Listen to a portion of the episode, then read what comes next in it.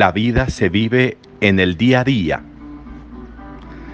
La vida no es un asunto de apariciones, de momentos.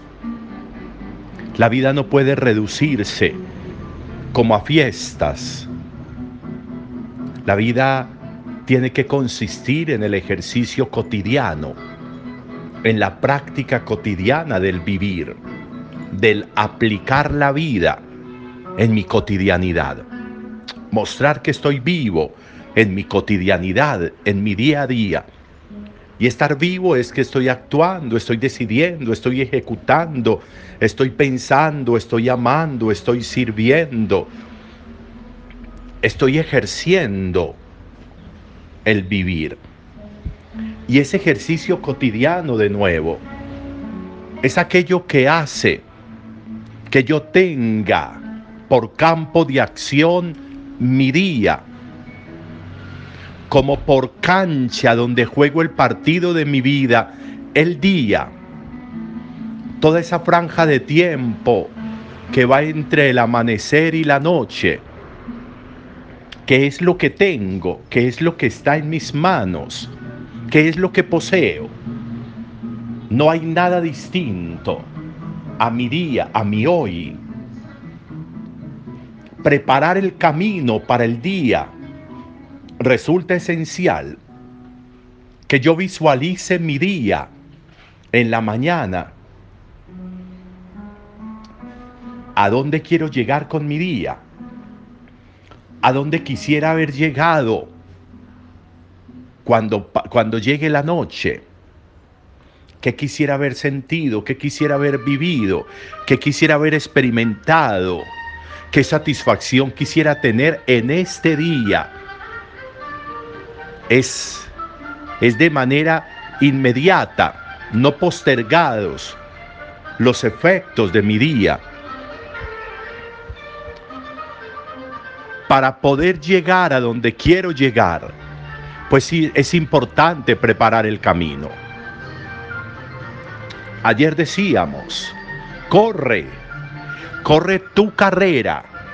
Decíamos con la carta a los hebreos, corre tu carrera y córrela, quitando los estorbos que hay en tu camino. Pero corre tu carrera si limpias tu camino de estorbos, vas a caminar con seguridad. Si quitas los estorbos que pudiera haber en el camino, vas a avanzar porque tienes seguridad y certeza.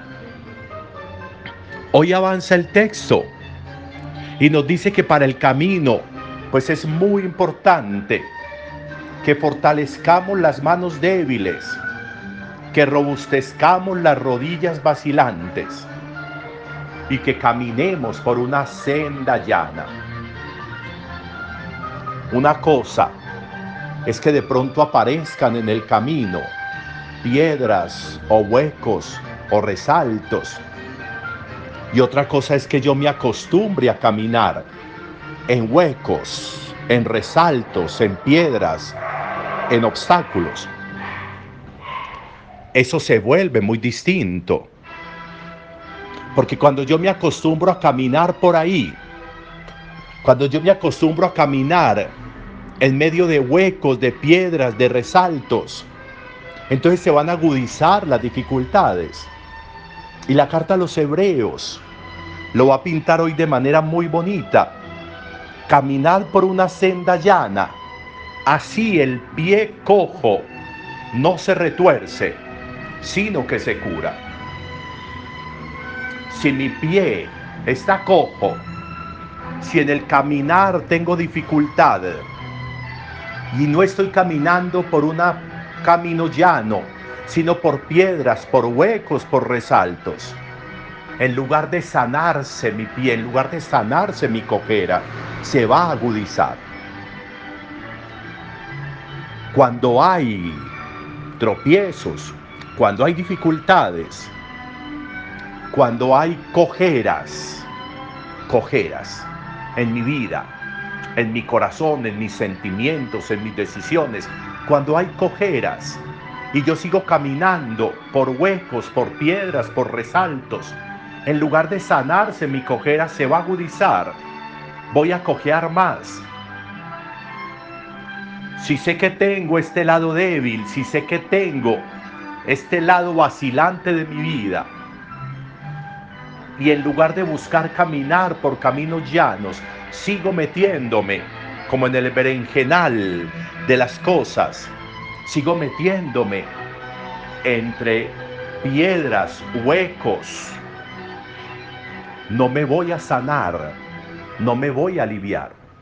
Eso que está pasando por mi corazón, eso que está pasando por mi cabeza, esto que está sucediendo con esta persona, con aquella otra, con este momento de mi vida.